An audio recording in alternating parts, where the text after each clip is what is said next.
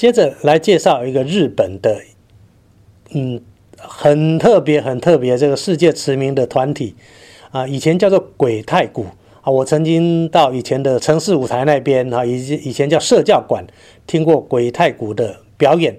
后来大概有人觉得这个名字不大好，他们改名叫神鼓童啊，神鬼大概都一家的，不分了，鬼太鼓、神鼓童差不多。那他们是一群练。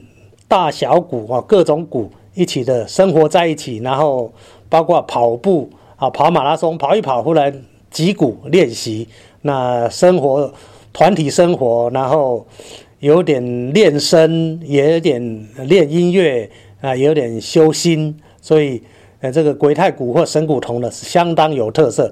那我想国内啊，后来有很多的打击团体也有点。